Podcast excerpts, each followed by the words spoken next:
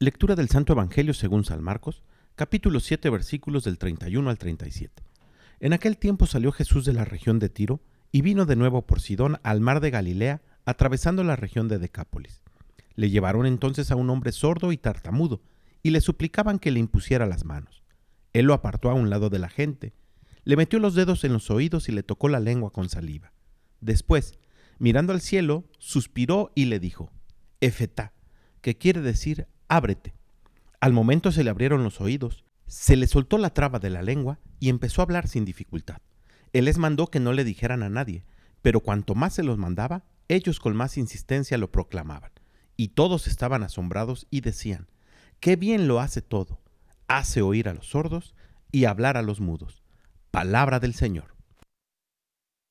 Si de algo podemos tener certeza es que Jesús hace todo bien y nos lanza una invitación. No basta hacer el bien, sino que además hay que hacerlo bien.